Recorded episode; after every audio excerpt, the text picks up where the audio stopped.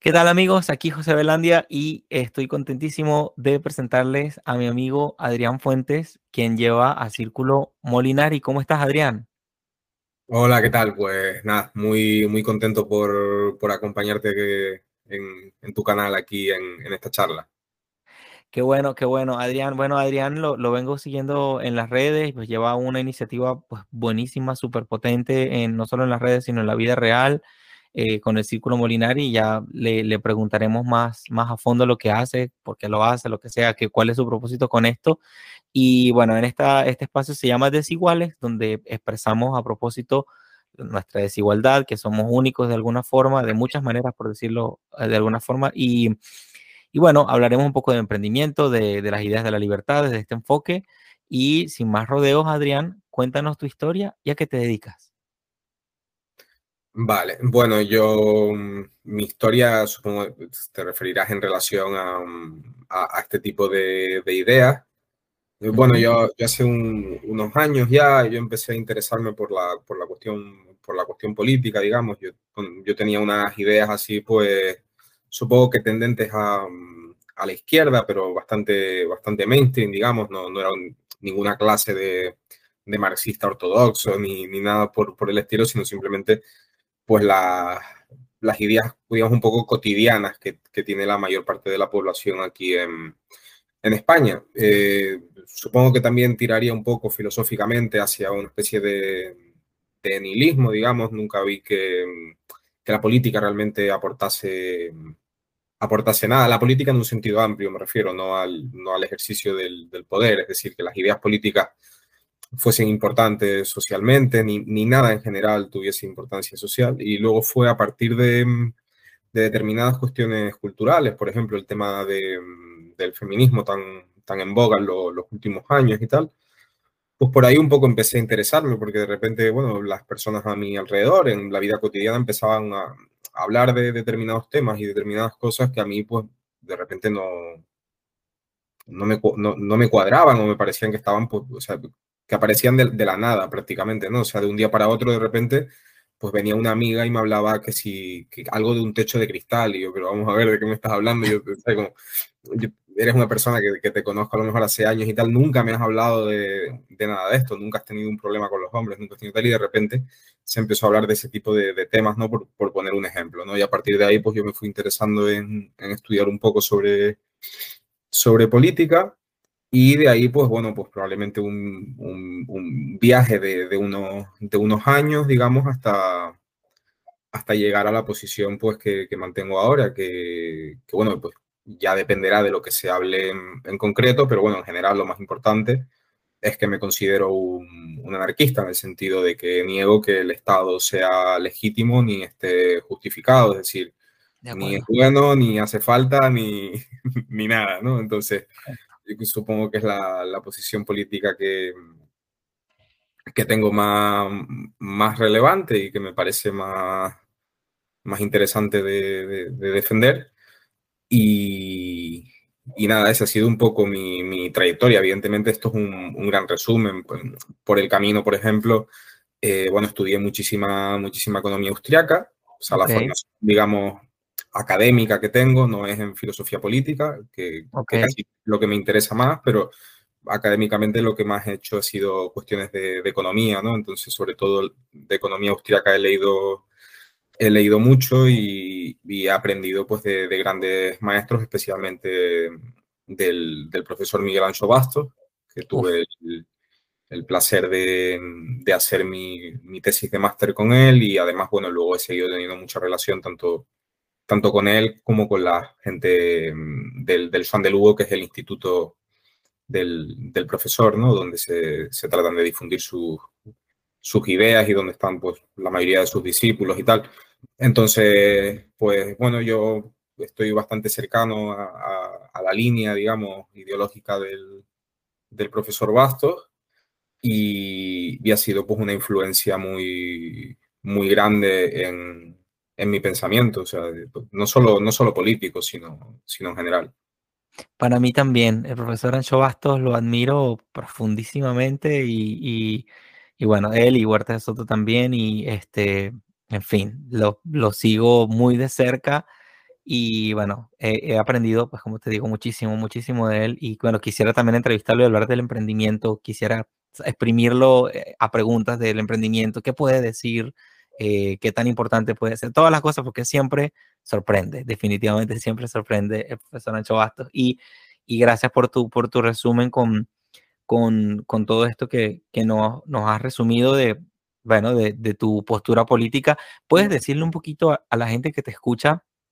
Eh, que um, ya empieza a sonar un poco el tema de la anarquía por ahí, este, y ya no, no tanto como, oh, eh, por lo menos en Venezuela, que es de donde vengo yo, la gente dice, oh, es que esto se ha vuelto una anarquía, y la, la etiqueta famosa de la anarquía, que es un desastre y tal, y no sé qué. ¿Puedes decir tú en qué punto la anarquía puede contribuir al orden en una sociedad?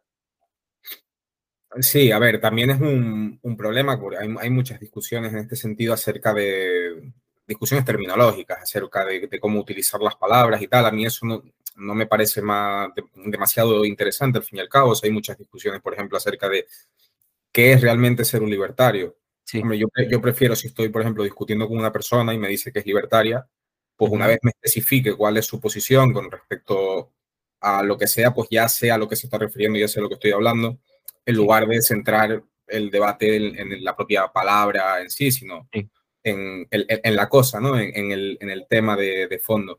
En cuanto a lo de anarquía, sí, hay una acepción popular, digamos, que se refiere como a, al caos y al, sí. y al desorden. Eh, en términos políticos, o yo por lo menos cuando me refiero a, anarquía, simplemente eh, lo que hago es negar que, bueno, en el caso contemporáneo, digamos, que los estados-nación actuales, sea el, de, sea el de Venezuela, el de Argentina, el de Chile, el de España, el de Estados Unidos, el de Inglaterra o del, del país que sea, eh, pues esos eh, estados-nación conformados por, por políticos, uh -huh. pues que no tienen, ellos no tienen derecho a, a mandar ni los ciudadanos tenemos una, una obligación a, a obedecer. Entonces, eso es un poco lo, lo, que defiendo. Y en cuanto a cómo, cómo podría, digamos, esta idea no acabar como una especie de, de caos y acabar en, en, en, desorden, bueno, precisamente yo pienso que lo que lleva al, al caos y el desorden es, pues, la, digamos, la intervención. La, claro, la, la aceptación de, de, de, las normas que, que fuerzan sobre la población este tipo de, de individuos que están en el poder, ¿no? Eh, claro, el, están las típicas preguntas, pero ¿cómo haría la gente sin, sin Estado? ¿Cómo haría, cómo se mantendría la cultura eh, que nos une aquí en España, por ejemplo, sin, sin Estado? Y lo que digo yo, que, bueno, lo estaba hablando con, con, con un amigo hace poco, por ejemplo, o sea, la gente por la calle, antes de que el Estado no tuvo que venir y decirle, eh, bueno, si viene uno de frente te apartas o si viene alguien le aguantas la, la puerta para que pueda pasar y le das los buenos días. Claro. Es decir, antes de que llegase el Estado la gente no se iba escupiendo por la calle cuando se veía, sino... Así es. No hizo falta el Estado para que eso sucediera, ¿no? O, por ejemplo, aquí en España, que, bueno, una comida típica es pues la, la tortilla española. Uh -huh. No hubo un, un ministro de, de, gastronomía que dijera a partir de mañana la comida típica de, de, de, España y tal, de nuestra nación y de nuestro estado va a ser la tortilla española. Eso no pasó. O sea, la tortilla española pues surgió de una forma orgánica y la gente hacía ese tipo de tortillas, se acabó llamando tortilla española por lo que sea, pero no fue una decisión política y así con prácticamente todos los, los rasgos culturales que, que pueden definir a, a, un pueblo o que pueden civilizarlo, como el hecho de, bueno, pues eso, de, de, de, las formas con, la que, con las que nos tratamos. Es decir, el orden, el orden social, quien lo procura son, la, son las personas, no es, el, uh -huh. no es el Estado. Y para ver esto solo hace falta ver, fijarse en, la, en las cárceles.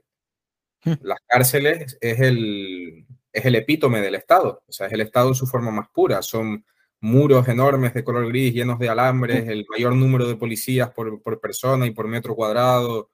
Eh, la gente no puede salir, eh, hay normas para todo, desde por la mañana hasta por la noche, hay horarios muy estrictos, eh, tienes que comer lo que te den de comer, tienes que hacer lo que te digan que hagas, etcétera, etcétera.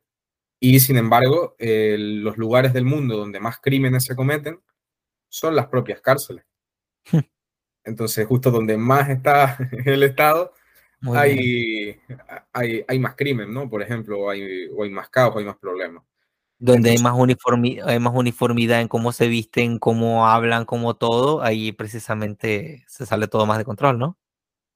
En, en, efecto, sí, es un sitio, o sea, al final, al final de todo, eh, lo más igualitario posible, o es de los lugares más igualitarios. También probablemente las escuelas públicas, que bueno, que en cierta forma son análogas a una, a una cárcel para niños, en el sentido de obligatoriamente tienen que los padres llevar a sus niños ahí, están encerrados, es más, la mayor parte de colegios e institutos públicos tienen verjas, literalmente, o sea, verjas como si fueran de, de, prisión para que no puedan escapar, tienen que estar en un horario, de esta hora a esta hora tienes que hacer esto, todos tienen que llevar el mismo uniforme, todos tienen que comer la misma comida, esta es la hora de descanso, en la hora de descanso no se permite esto, pero sí se permite esto otro, o sea, funciona semejante a, a una, a una prisión. Y, por ejemplo, la, propio, la propia educación obligatoria es donde se da el fenómeno eh, principalmente del bullying, del, hmm. del abuso de que, se hacen pues, unos niños hacia, hacia otros, ¿no? O incluso desde de los profesores hmm. hacia los niños y precisamente se da en este tipo de ámbitos en mucha mayor medida porque es en los únicos ámbitos de la vida en los que uno no puede escapar porque incluso una relación de pareja que pudiese ser abusiva y demás, em, es mucho más fácil escapar que un niño de 10 años del, del, colegio público. Es decir, si ahí tiene una relación abusiva, lo que le toca es, pues, que pase el tiempo y, y, fastidiarse y, permitir que le estén, pues, abusando, abusando y abusando y abusando. Entonces... Y por si fuera poco, se piensa igual, se lee una única versión, se, les enseña y, se aprende, se repite un, un guion, un discurso eh, en todas las etapas y tal, y otras personas muy lejanas a, los asuntos, a los proyectos de esos niños que pudieran desarrollarse, que pudieran desarrollar su talento, ya deciden por ellos. Así que es, o digamos que quizás lo que tú has dicho, obviamente eh, muy parecido a una cárcel, pero además... Eh, hay una conducción en la forma de pensar determinante y financiada por precisamente los políticos, pues buscando intereses, no es que lo paga, bueno, en las escuelas públicas sobre todo, quizás, y incluso en las privadas que se mete por ahí el órgano de los ministerios, al menos así en, Venezuela. En mi universidad, por lo menos, yo soy ingeniero industrial, de eso me gradué, y bueno, pues que todos salimos pues, marxistas, gramscianos, pues, por default, ¿ok? Sí, y, ya no es solo la, ideología en sí, sino el, marco mental que, mm, que, te, crea ese tipo de, educación, ¿no? Porque al final la educación pública está pensada para hacer buenos ciudadanos. No olvidemos que, que ciudadanos es lo que, o sea, el, término que se cambió por súbdito. Entonces, pues con la creación del, Estado moderno y tal, y la implantación a gran escala pues, de la educación pública y obligatoria, lo que se trataba es de, formar... Em, eh, personas, individuos, eh, que estuviesen dispuestos literalmente pues a dar su vida por, el Estado-Nación en guerras. Entonces, digamos que lo que se trata de, inculcar es una, lealtad al Estado y esto se ve pues que en la historia que, se enseña no es la historia de las costumbres, no es la historia de, de las personas particulares, se, se, estudia la historia de, de, lo, de, los, de los poderosos de ese, de ese país. Bueno, y aquí en España, por ejemplo, se estudia la historia de, los, de los reyes de, de, España, pero como dando una idea de que España ha sido así siempre geográficamente el mismo cuadradito y demás, pero habían, o sea, habían más reyes y más príncipes y más poderes en España durante un gran periodo de tiempo y esos son los libros de texto del... O sea, digamos, habían autoridades en, competencia, digamos, no, no, era no era como ahora que había unos señores en Madrid que automáticamente mandaban para, para todo el mundo, ¿no? Así y, y, eso no lo cuentan, ¿no? Y, y bueno, con un poco con, con casi todas las, las, asignaturas se trata de crear una especie de, de relato para, para inducir en, eh, desde, desde, niños, ¿no? Y de cada vez desde más pequeños mejor. Aquí, por ejemplo, están instaurando guarderías públicas a hmm. partir de los, a partir de los seis meses de, de edad, ¿no? Entonces, pues, para el marco mental hmm. Pues, que lo tengas en la cabeza desde pequeño y así después, pues, claro, alguien te habla de anarquía y te haces preguntas como, oye, pero, pero ¿y cómo se harían los coches en, anarquía? O, bueno, o el típico ejemplo de, de, la, de, las carreteras, como si fuese una cosa eh, imposible y loca de, de asfaltar ahí un, trozo de tierra para que pueda pasar el coche por encima. Así es.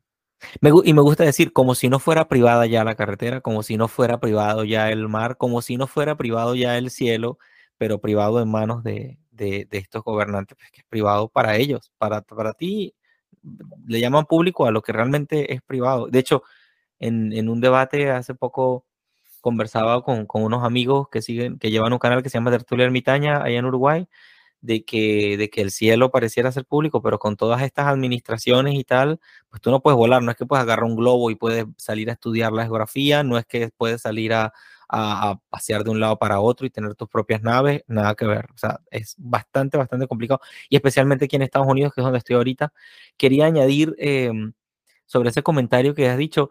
Siempre me, encuentro con personas igual que tú, que preguntan, o sea, como tú, igual, de, la misma manera que te has encontrado personas que se hacen la pregunta, ¿y cómo harían esto y cómo harían aquello? Me estoy leyendo un libro que es de más que todo conocimiento empresarial y tal, que se llama ¿Quién? no como, así se llama el título. Es de un coach de aquí gringo, o sea, norteamericano, que habla de que uno en, pequeñas, o sea, en pocas palabras, debe preguntarse quién hace las cosas. ¿Recuerdas que en, en, economía aprendemos la división del trabajo y la división del conocimiento? Bueno, él precisamente asume, me parece que de manera eh, intuitiva, o sea, casi que de suerte, ¿no? Él se encontró con que eh, hay que delegarlo todo solamente hacer lo que tú eres súper bueno para que maximices, capitalices, tengas muchísimo más alcance y todas las demás cosas que tú no eres así el mejor, la delegues. Em, desarrollarás trabajo, desarrollarás capacidades de liderazgo, bla, bla, bla. Se llama, la pregunta se llama, digo, el libro se llama ¿Quién? No como, de Dan Sullivan. Ellos mis coaches de real estate, que yo estoy aprendiendo a trabajar bienes raíces, me recomendaron a nosotros, los del equipo, nos recomendaron leer ese libro para entender cómo podemos empezar a delegar tareas que sí de mercadeo, de, de branding y otras cosas. ¿A qué voy con esto? A que probablemente sea la pregunta que tengamos que hacernos con anarquía. Quizás la pregunta no es cómo, tal y cual cosa, sino quién. Y es más, quizás es más fácil de ver. Nuestro profesor Ancho Bastos dice que un, un, un, un, mundo anarquista es un mundo en el que todas las personas piensan así, que en la anarquía amplían su mente y dicen, bueno, los coaches dicen también, la mente es como un paracaídas, funciona si la abres, luego si quieres la cierras, pero, pero funciona si la abres, ¿no? Entonces, eh, la eh, me hiciste, te agradezco mucho que me hayas hecho, me sacudiste en el sentido de decir, wow, es que probablemente la pregunta sea, Quizá la próxima vez que yo hable de anarcocapitalismo con alguien o de anarquía, yo diga, bueno, quizá la pregunta no es cómo, sino quién. ¿Quién haría una cosa y otro? Precisamente partiendo de la idea de la división del conocimiento, hay personas que tienen esas 10.000 horas, 20.000 horas, em, una especialización en algo y esas quizás sean las más idóneas, que saben que dominan el conocimiento práctico que Huerta de Soto también repite. Pues, eh, bueno, ya, creo que hablé mucho de esto. Ahora, pregunto otra, otra cosa para ti, querido Adrián. ¿Qué opinión tienes del emprendimiento y su rol en la sociedad? Del emprendimiento o de la innovación, que para mí es casi lo mismo. Sí, eh, bueno, simplemente comentar una, mm, una simplemente una cosa sobre lo que, mm, lo que estabas diciendo, es que en líneas generales estoy muy de acuerdo, pero yo creo que también hay que hacer hincapié como en, sí es verdad que la especialización ¿no? es, muy, es muy importante, sobre todo, o sea, cuanto más personas seamos, más nos podemos especializar, y más productivos podemos ser, etcétera. Pero a nivel de, de, formación, por ejemplo, yo creo que, que, aunque bueno, uno puede tener evidentemente sus focos, ¿no? Y muchas veces, pues, que tienen más que ver con, con, su desempeño laboral, pero yo creo que tener una formación, pues, lo más integral posible, digamos, pues que también es muy, muy importante porque no solo de, de dinero vive el hombre, ¿no? Y hay que cultivar también pues, pues un poco el, el espíritu incluso, el sentido estético con las artes y demás. Entonces, yo creo que una forma integral es, también importante. Eh, no, es una, no es una crítica a lo que estabas diciendo, porque evidentemente pues, la, la, división del trabajo y del conocimiento es un hecho, sino un poco una, una puntualización, ¿no? Sí, y, y, gracias por hacerlo porque verá que hace falta y, y, y eh, pues por lo menos también pasó en Venezuela que nosotros hemos tenido que aprender de todo, todas estas crisis y tal nos llevan a, a, formarnos mucho más. Yo he llegado aquí a Estados Unidos y he notado, hecho de menos eso, eh, la formación amplia o conocer muchas otras cosas, porque sí, de, hecho es así. Aquí hay, hay mucha, hay demasiada especialización, pero claro, me refería más a la, a la ejecución que, que, a la formación de la gente, más a la ejecución, a la gente que ejecuta una cosa y otra. Pero sí, absolutamente de acuerdo contigo, Adrián. Y luego sobre, mm, sobre el emprendimiento que, que me habías preguntado, em, evidentemente es muy, es muy importante porque al final el, el emprendedor, el, el, empresario, es quien utiliza el, el, capital que hay en una sociedad, es decir, el ahorro que hay en una sociedad, es decir, el sacrificio que, ha hecho la, que han hecho las personas de esa sociedad, o sea, que han hecho pues los los padres de familia en pequeñas comunidades, los trabajadores, o sea, todo ese ahorro que se está generando, los empresarios son quienes lo, lo utilizan para tratar de servir a, a, los consumidores, es decir, para tratar que las necesidades que tienen las personas estén más satisfechas o mejor satisfechas o satisfechas de forma más barata. ¿no? Mm. Entonces, el papel del, del empresario en ese sentido es fundamental para, para una, para una sociedad, porque, mm, claro, hay sociedades, por ejemplo, que, que, el ahorro, una vez ahorran, lo que lo gastan, ese, ese ahorro, digamos, a lo mejor es en, en bienes de estatus o en bienes ornamentales, ¿no? O sea, por ejemplo, en, en, la, en, la, India, por ejemplo, tradicionalmente, o sea, el ahorro era pues para, eh, se utilizaba para comprar joyas, por ejemplo, pero no se reinvertían no se utilizaban para, para crear más bienes en el futuro, digamos, ese ahorro, ¿no?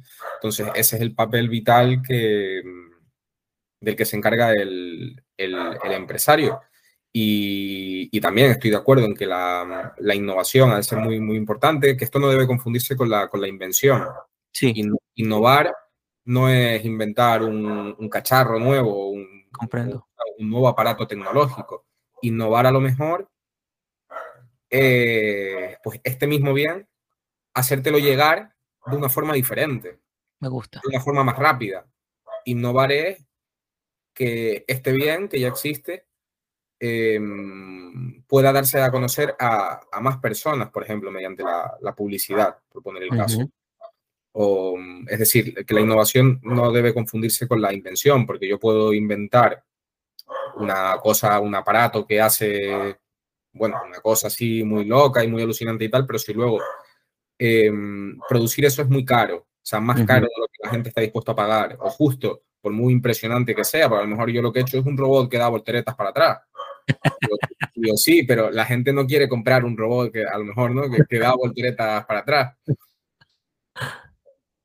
Me gusta, me gusta.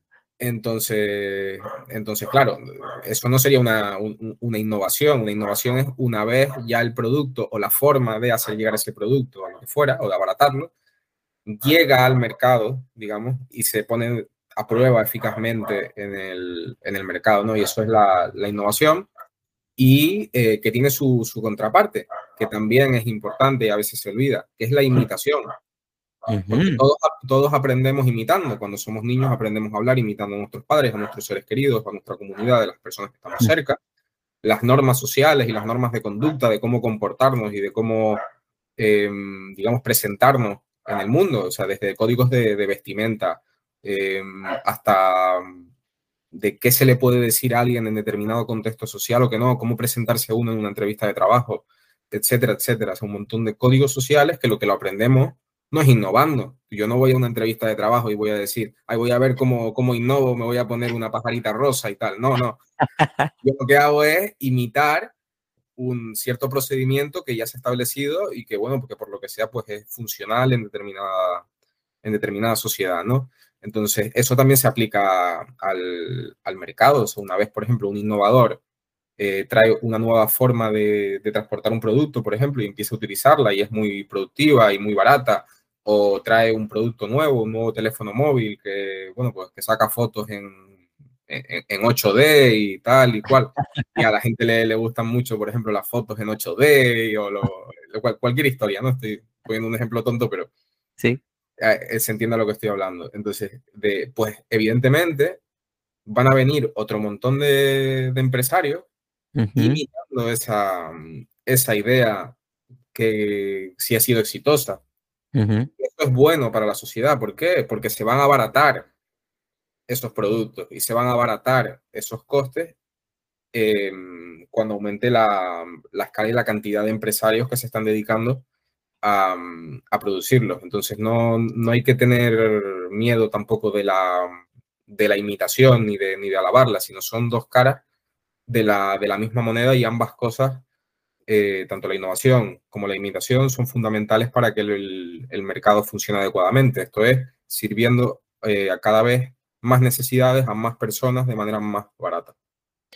Y, me gusta también eh, mencionar que precisamente cuando tú quieres que, una sociedad vaya prescindiendo pues, del, del, gobierno o de todas esas dependencias, que esos lazos de dependencia que el gobierno te traza, la innovación puede ser clave en ese sentido. O sea, saber que la innovación existe, que es una realidad, que es un hecho, que es, una, es un proceso, que muchos eh, desarrollan ese músculo innovador y creativo, eh, bueno, eh, es también aceptar que para, para cosas como precisamente el gobierno, como su manera de trabajar, de actuar o tal, pues tendrá un reemplazo pues, mucho mejor, como tú has dicho, más barato y bueno, y, más deseado también por la gente, porque no es solo, no es solo que tal, que, que la cosa es mejor, pues también que la, o, precisamente porque la gente más lo, lo, quiere, mejor le cae y tal, y, y también hay más diversidad, porque eh, versus, versus la idea de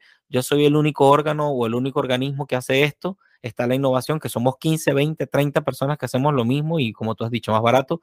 Escotado lo repetía mucho en sus últimas frases o sus últimas ideas cuando decía que mm, la sociedad eh, militar versus la sociedad comercial, en la sociedad comercial había competencia e innovación que presentaba un problemilla para, para quienes les encantaba pues dominar a los demás y tal, pues ya con esto no les queda tan fácil, ¿no? la idea pienso que es abrirle las puertas a la innovación, al emprendimiento para que, para que florezcan este tipo de, de iniciativas. Este, no sé si, necesitas una Claro, eh, esto también es muy interesante porque al respecto de lo que hablábamos antes de que quién haría las cosas, o sea, prácticamente todo lo que hoy en día se encarga de hacer el Estado o que determinado país y tal se encarga el Estado de hacerlo, en algún lugar y en alguna época ya ha sido provisto previamente de forma privada. El ejemplo típico de los bienes públicos, como por ejemplo los faros o los fuegos artificiales, ya existen em, espectáculos de fuegos artificiales privados. Ya eh, los faros eh, eran privados mucho antes de que el Estado moderno ahora se pusiese a, gestionarlos y, tal. Los faros de, los, barcos. Sí, sí, sí, Entonces, bueno, que por, aunque me voy a salir un poco del tema, tampoco entiendo mucho cuando ponen el ejemplo de los fuegos artificiales. Oh, pero ¿cómo haríamos para financiar los fuegos artificiales sin, sin Estado?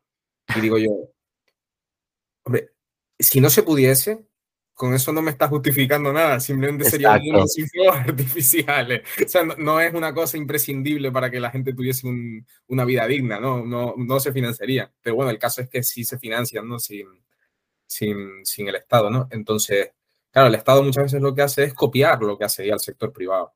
O sea, el Estado ve que en el sector privado se hace así y dice, ah, así es como lo, así es como lo, tengo que intentar copiar. Se puede ver en muchísimos ejemplos. Por ejemplo, la Unión Soviética, pues como evidentemente, como los medios de producción estaban socializados, pues no podían tener, no podían establecer precios y por lo tanto se imposibilitaba el cálculo económico. ¿Qué hacían? Pues cogían los precios del mercado de otros países, cogían las revistas de los mercados externos y de ahí trataban de copiar los precios, es decir, miraban qué estaba haciendo el mercado y lo trataban de, de asimilar. Otro ejemplo eh, relacionado eh, con la política industrial. Eh, hay lo que se llaman clusters, que es bueno, terminología que utilizan los economistas ahora y tal, que básicamente es un lugar donde tanto a nivel de, de investigación como de producción y demás, o sea, hay lugares donde hay eh, sinergias entre empresas. Es decir, mientras se está investigando sobre esto, se está desarrollando sobre esto, eh, para después esto aplicarlo a un producto hacen falta estos materiales que se están haciendo en una fábrica que está ahí al lado. Es decir, y se crean sinergias.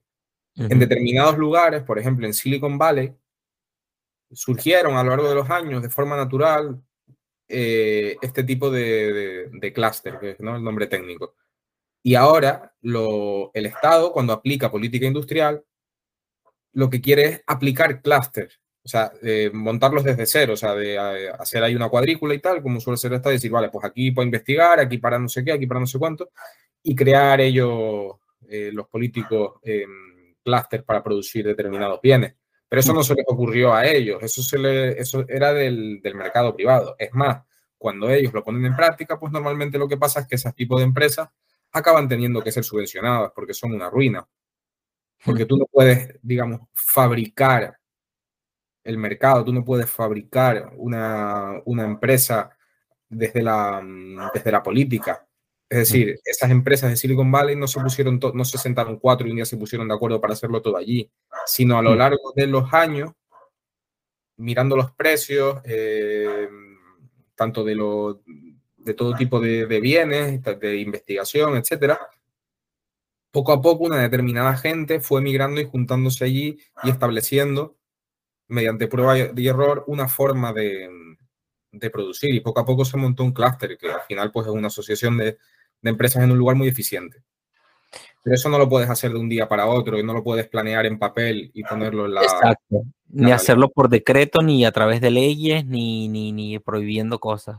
Efectivamente. Y, y, y pregunto, mm, me, me haces recordar o pensar o asociar esto que has dicho con la famosa idea de los órdenes espontáneos y tal. No sé si tiene algo que ver o si le comentas algo a quienes nos están escuchando si es que tiene algo que ver con los órdenes espontáneos o, o no. Sí, en el sentido que se suele utilizar habitualmente lo del orden espontáneo, pues por ejemplo, lo que estaba hablando antes de, eh, bueno, a, lo largo del siglo pasado, cuando se fue montando Silicon Valley, como Silicon Valley, otro montón de, clústeres empresariales de, de, este tipo. O sea, los hay, por ejemplo, de, de la, la, automoción, de, vehículos y, y, tal, ¿no? Entonces, donde muchas marcas están en el mismo lugar, con muchas fábricas que fabrican las mismas piezas o fabrican para diferentes tal, y están los centros de investigación para hacer los motores de combustión más eficientes o, o lo que sea, y están en zonas todos juntos. En Alemania, por ejemplo, hay varios, hay varios lugares de estos, o en Japón. Eh, eso se dio de forma espontánea, en el sentido de que, en el sentido que entiendo que es el que te refieres, de, de que no lo decretó, no, le, no lo decretó nadie es más, el problema es ese, que una vez ya, eh, cuando de forma orgánica y espontánea eso empieza a funcionar y funciona bien, ahí es cuando el Estado decide meterse. Y no solo meterse a copiarlo para implantarlo en otro sitio por decreto, sino para meterse en el propio clúster que ya estaba funcionando bien, sí. a introducir ahí todo tipo de, de, problemas, porque claro, todo lo que el Estado ve que funciona bien es un sitio de, del que puede...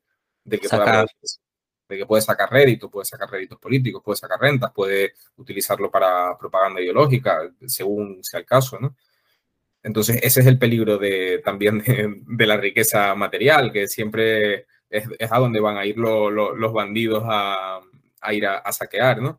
Hace poco también aprendí de, no me acuerdo cómo se llamaba, pero hay un pueblo que es en el, en el sudeste asiático y que son, viven muy pobres, o sea, es un pueblo muy pobre pero que deciden, o sea, voluntariamente, vivir en esos niveles de pobreza. ¿Por qué? Porque son una anarquía. Y lo que ellos dicen es, si aquí nos empezamos a hacer muy ricos, van a venir a robarnos. ¿Qué tal? Entonces ellos dicen, mejor pobres y libres que, que ricos y esclavos, ¿no? Y, wow. y, claro, pues son un pueblo muy, muy pequeñito y tienen, pues bueno, potencias asiáticas así muy, muy predadoras y tal alrededor. Entonces, incluso el tipo de cultivos que deciden, que deciden hacer eh, son cultivos que, de, de, patatas y demás, o sea, que, que, no se, que no se ven mucho, o sea, que no llaman mucho la atención para que no vengan eh, bandidos, digamos, a empezar a, a requisarles parte de, de, de, lo que tienen, de lo que tienen allí y poder permanecer allí, allí tranquilos, ¿no?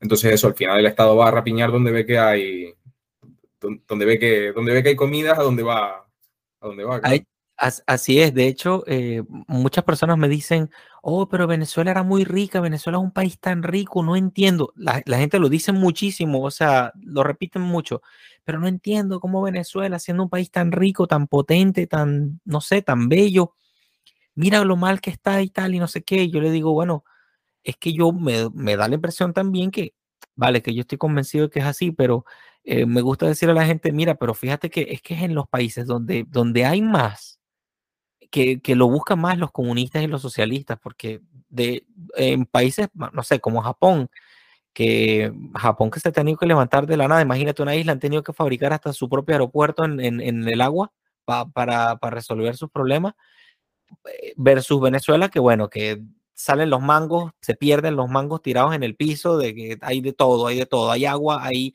hay oro, hay esmeraldas, no sé, todo lo que tú quieras lo hay allá, todo, absolutamente todo. Plantas, buen clima, quieres sol, hay sol, quieres frío, hay frío, quieres montaña, lo tienes, quieres selva, la tienes, lo que sea, lo tienes allá. Sí, bueno, Claro, igual que con Venezuela, yo estuve trabajando con personas que se habían venido de Chile, de tener toda la vida viviendo en Chile. Me dieron clase muchos profesores chilenos, argentinos, ecuatorianos, me dieron colombianos, me dieron clases. Eh, en, tiempos hace 15, 20, no, mucho más, 25, 30 años atrás, eh, nosotros íbamos desde Venezuela, íbamos para Colombia éramos millonarios, con poquitísimo dinero éramos millonarios y tal. En los años 50, tengo entendido, que la moneda venezolana valía más que el dólar.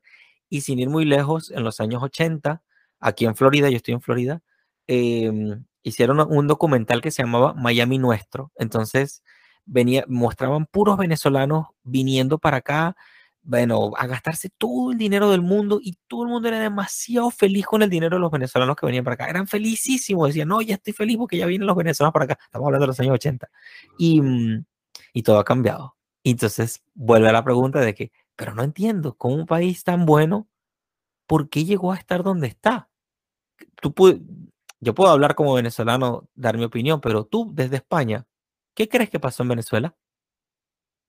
Sí, bueno, yo no, no soy especialista de, Venezuela, no conozco en, detalle acerca de la historia de Venezuela, no hace falta, tienes una idea de las cosas, pues. Pero bueno, en, términos generales, lo que puedo decir es que el tema de, los recursos naturales, es decir, porque en un sitio hayan más recursos naturales o hayan menos, em, suele ser falaz que eso sea una, condición necesaria ni, suficiente para que allí se vaya a generar se vaya a generar riqueza. O sea, el, caso típico que, que, se pone precisamente es el de Venezuela frente a un país como Suiza, por ejemplo que en Suiza no tienen recursos naturales prácticamente ninguno y sin embargo es uno de los países más, más ricos del mundo, ¿no? Entonces yo creo que, hay dos cuestiones fundamentales. Por un lado, eh, es la, la, propiedad privada, hasta qué punto se, se, respeta, ¿no? O sea, hasta qué punto hay una, una defensa de la misma.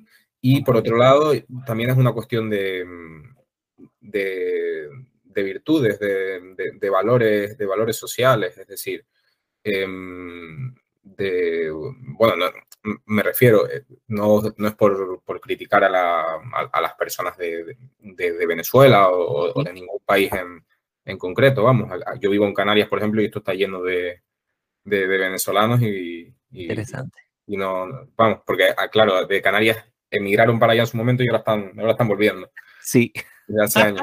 Aquí hay muchos venezolanos. Pero evidentemente el tipo de, mm, de, estilo de vida y de costumbres y demás que tienen eh, pues en un país no son los mismos que tienen en el otro. O sea, la ética del trabajo que tiene un suizo, pues mm. evidentemente es una ética de trabajo pues muy, muy dura y muy, muy buena. O sea, el tipo de educación que tiene un suizo.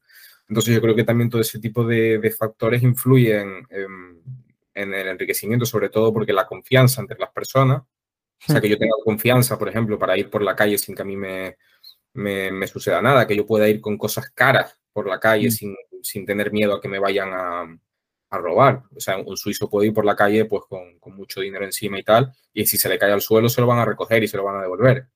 Interesante. Eso ya no en Venezuela, que eso aquí en España, pues en la mayor parte de sitios, sobre todo si ya te vas a una ciudad grande y tal, no pasa. Si te, cae, si te caen 20 euros al suelo, olvídate de volverlos a encontrar a encontrar nunca, ¿no? Entonces, eh, claro, hay otro, hay, en cambio hay otros lugares donde eso, no solo se te pueden caer 20 euros, sino se te pueden caer 3.000 y cualquier persona que lo encuentre va a ir a, a dártelos y si no lo encuentra, pues va a ir a la, va a, ir a la policía, oye, me encontré 3.000 euros y tal.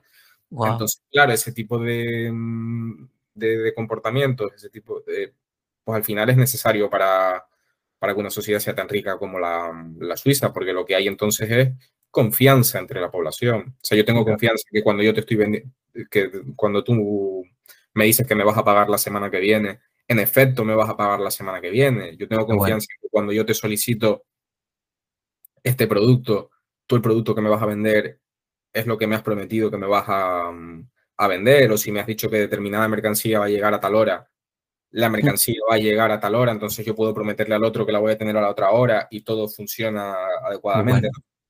Entonces, todo ese tipo de, de al final, de, de, valores y de comportamientos sociales, además, luego del propio derecho de propiedad y de que este sea, pues, más o menos respetado, o sea, la mayor medida posible, pues es lo que hace que, que un país pueda, pueda ser rico porque es lo que permite que un país pueda ahorrar, pueda invertir, pueda comerciar.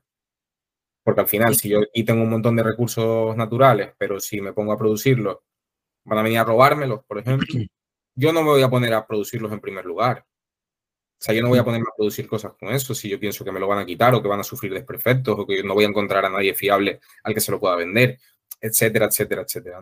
Entonces, em, bueno, pues evidentemente eh, los recursos naturales son importantes hasta el punto eh, de, bueno, pues que extraemos muchos materiales y tal de, de ellos para luego producir bienes pero no son el elemento fundamental de por qué una sociedad frente a otra se, se enriquece, digamos, de por qué una es rica y otra no lo es.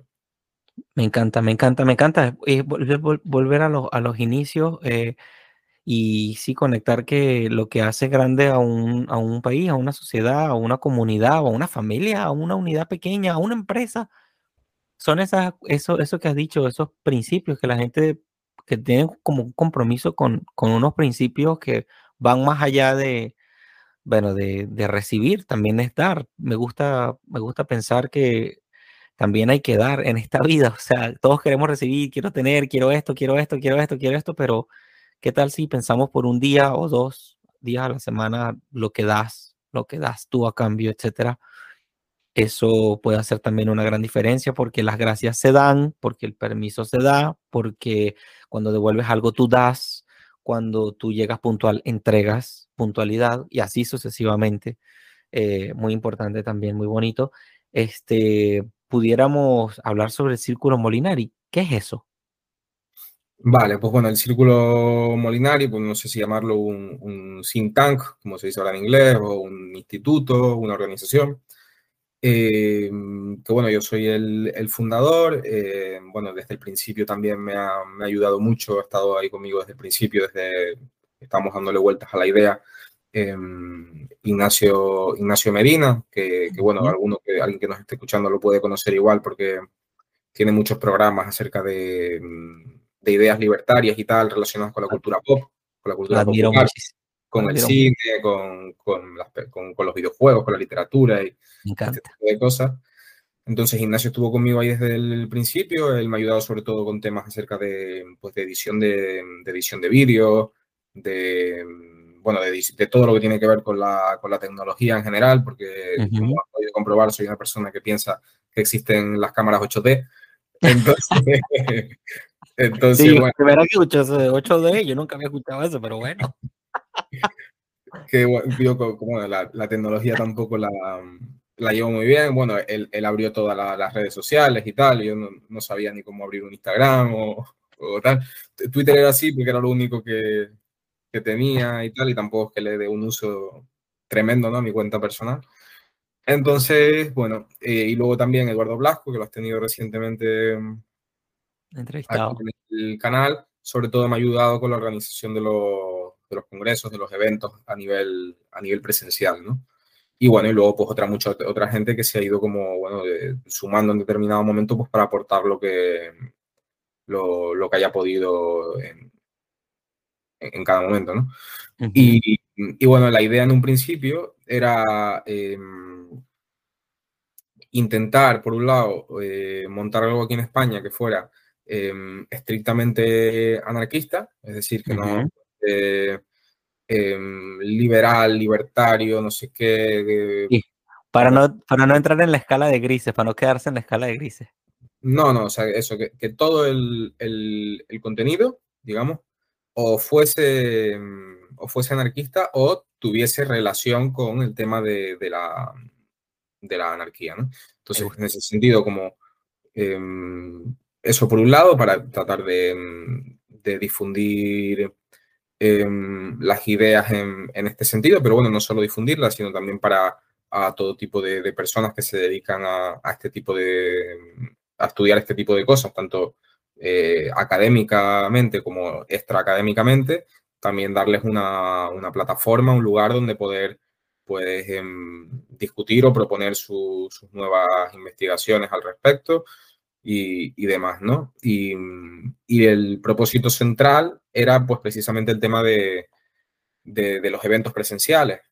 En Círculo Molinari pues estamos subiendo también un montón de, de, charlas que grabamos online sobre diferentes temas. En muchos casos, eh, muchas de las personas con las que conversamos online eh, pues son de, de, América Latina o viven en América Latina, entonces precisamente por no poder tenerlas presencialmente y por no poder eh, charlar con ellas en un espacio físico, pues lo hacemos online, aunque no, no todos son de, de América Latina, pero que, que, la gran mayoría sí.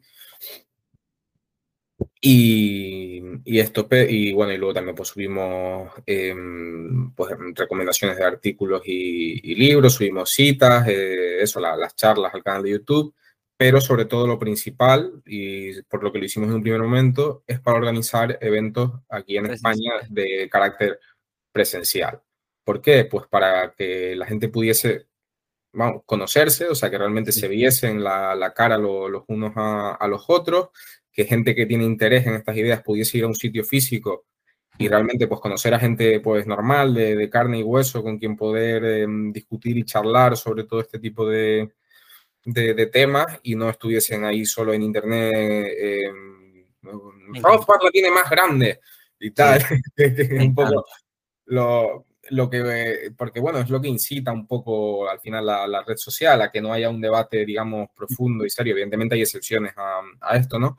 Claro. Pero, pero claro, fomentar eso, la, la, relación personal, que se puedan crear relaciones profesionales, que se puedan crear colaboraciones, que entonces, eh, en ese sentido, pues yo estoy muy, muy contento. Por ahora hemos hecho eh, dos eventos que han sido este año.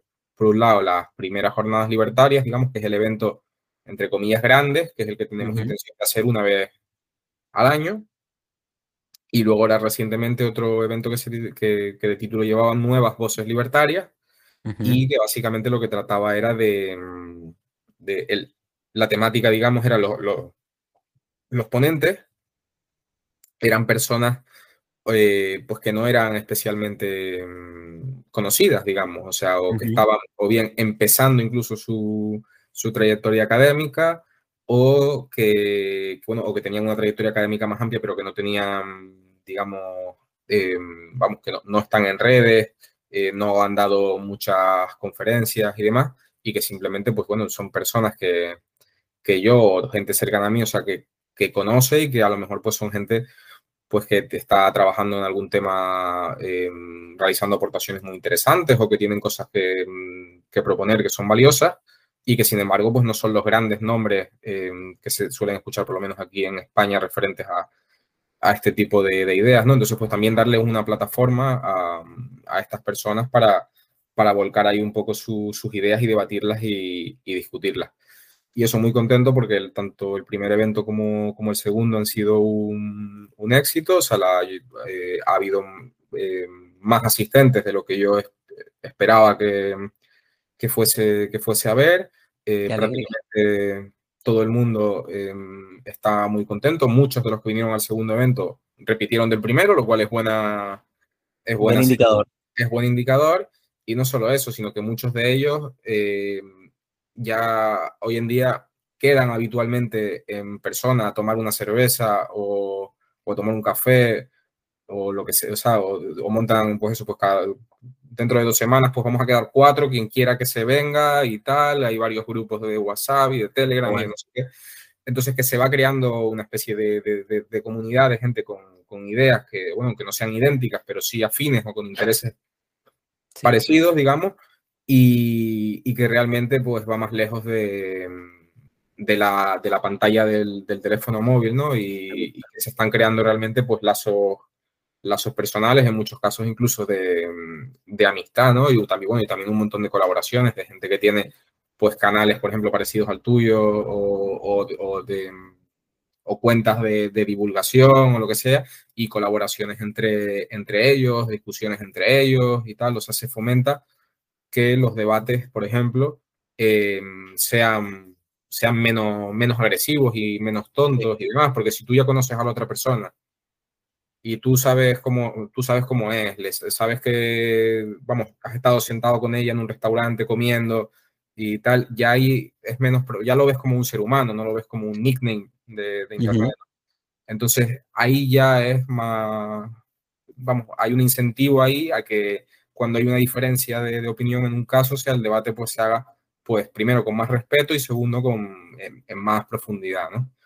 Entonces, mm, creo que me he extendido demasiado. No, no, perfecto, perfecto. Es, tener, esa intencionalidad. Y de hecho, te voy a decir una cosa. Eh, yo estaba, estoy, pasa que pues también toco música, tengo la próxima semana, estoy contento porque absolutamente todos los días estoy tocando en eventos privados, tú, tú, toda la próxima semana estoy muy contento, un poco nervioso porque no sé cómo manejar la agenda. De hecho, tú eres la, última entrevista que voy a hacer este año.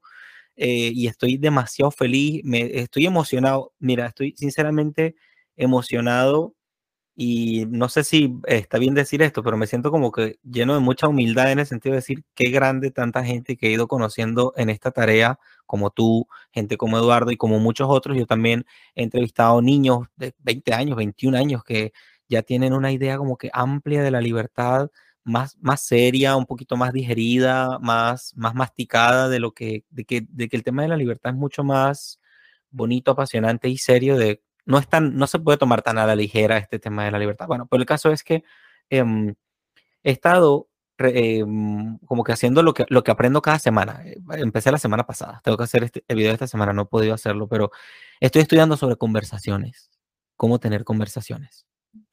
Y es impresionante el material que hay, lo mucho que podemos aprender y lo lejos que podemos llegar con una conversación, como esta que tú y yo estamos teniendo y que tienen tus amigos ahí en, en, el Círculo Molinari.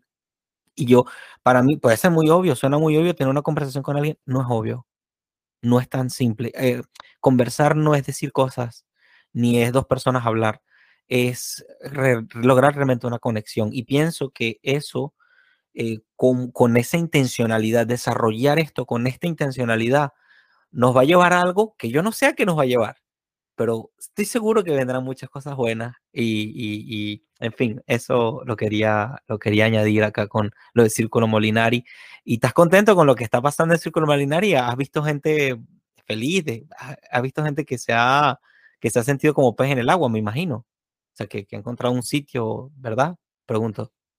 Sí, la verdad que, que, eso, de, a mí, bueno, lo, que yo sé de, la gente es que mm, casi todo el mundo muy contento. Y bueno, y lo, y lo, sé no solo, vamos, que lo sé de buena mano en el sentido de que con, con muchísimos de, de, las personas que han venido, pues sigo manteniendo contacto más o menos, más o menos habitual, ¿no? Y sigo hablando con ellos y entonces sí, sí, sí, muy entusiasmado. Ya estoy incluso organizando pues los próximos eventos de, del año que viene, ¿no? Y buscando pues lugares, ponentes, eh, fechas, eh, bueno, todo tipo de temas que, de los que se pueden hablar y tal. Y, lugares donde se puede comer y donde se puede beber también, ¿no? Que, al final es, eh, yo creo que es al, final a lo que va la, a lo que va la gente, ¿no? Bueno, voy a ver unas cuantas conferencias, algo aprendo de, de algunas y luego pues a, a pasar el tiempo Yo creo que, que ya muchos lo, lo, piensan así. Pero bueno, en cualquier caso las conferencias cada vez tratamos de que sean de, de, de, mucho, de mucho nivel, que sean de temas interesantes. Siempre traemos temas, temas diferentes. Y, y, eso, y además que los propios, los asistentes que vienen se pueden relacionar con, con los ponentes, es decir, no es que venga eh, fulano y mengano a dar una conferencia, la den y se vayan, sino no, no, luego se van a quedar a las otras, van a estar en las comidas, van a, o sea, de, va a estar todo el mundo junto, todo el mundo reunido, ¿no?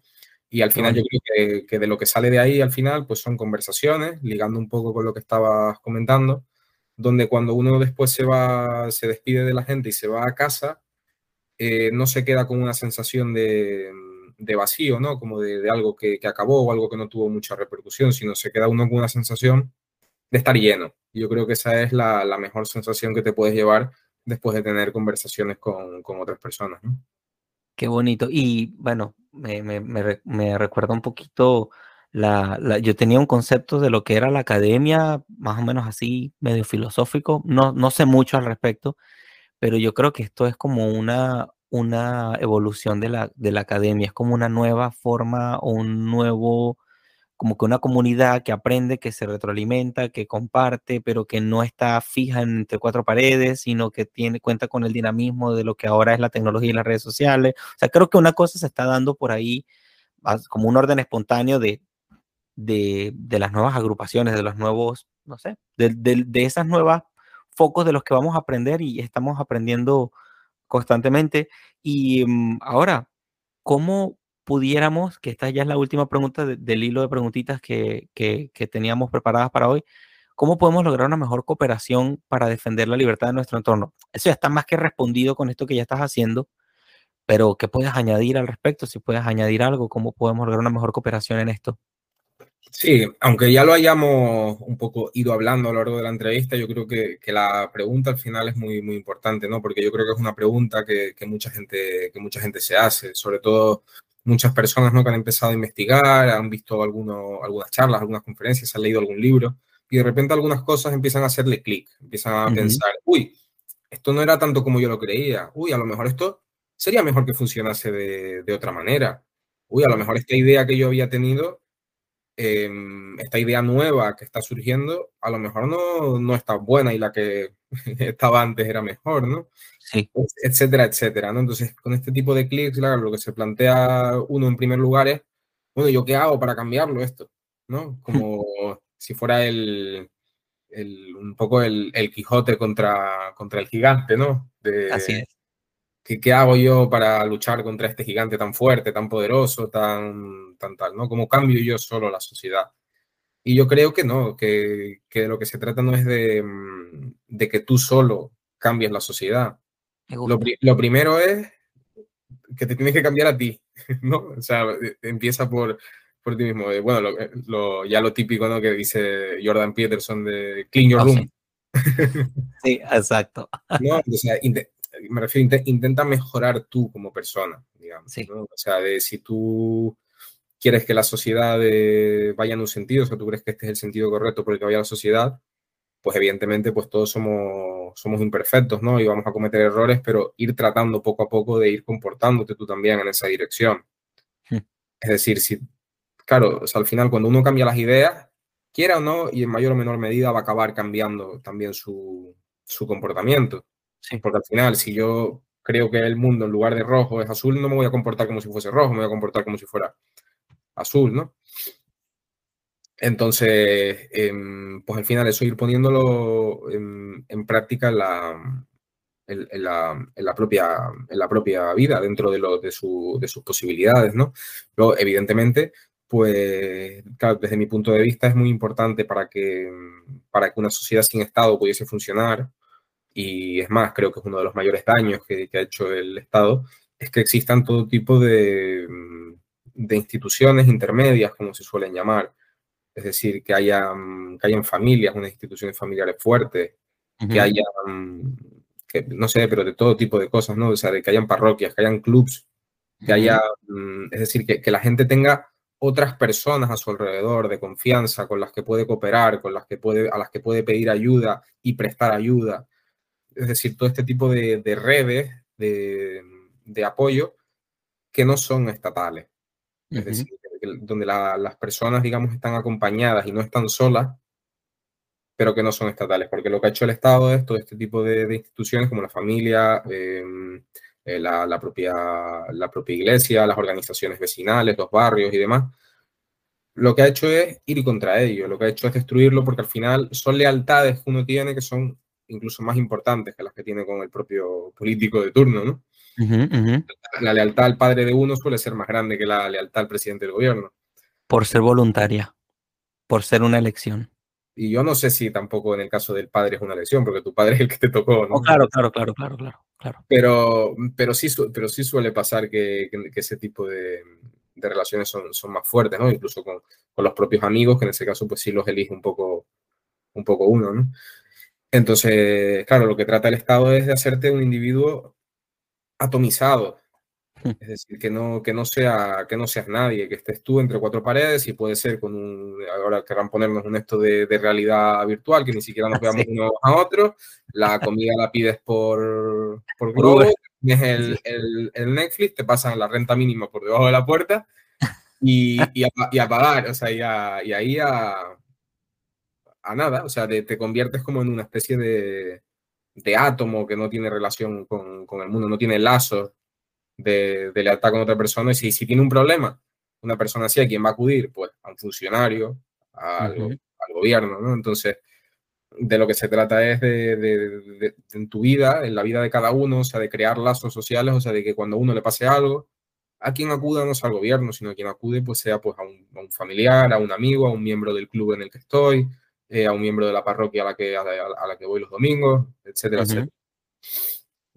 Entonces, yo creo que todo ese tipo de, de, de, cosas son, son muy importantes, porque cuanto más fuerte es la sociedad, más débil es el, es el poder político.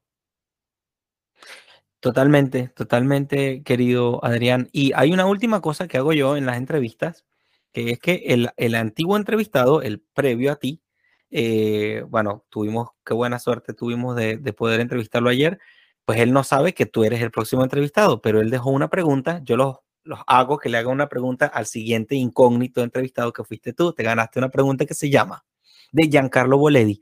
Giancarlo Boledi es un muchacho que está ahorita en Santiago de Compostela, lo quiero muchísimo, lo conocí desde más chico aquí en San Cristóbal, mi tierra natal en Venezuela, estudia medicina, lleva dos clubes de cuestiones de medicina y tal, y bueno, estoy muy feliz y muy agradecido de que él escucha estas entrevistas, escucha el podcast, lee los artículos, está, está pendiente, ha aprendido mucho con esto de Librepreneur, gracias a ustedes que lo hacen posible. Y eh, él hace la siguiente pregunta.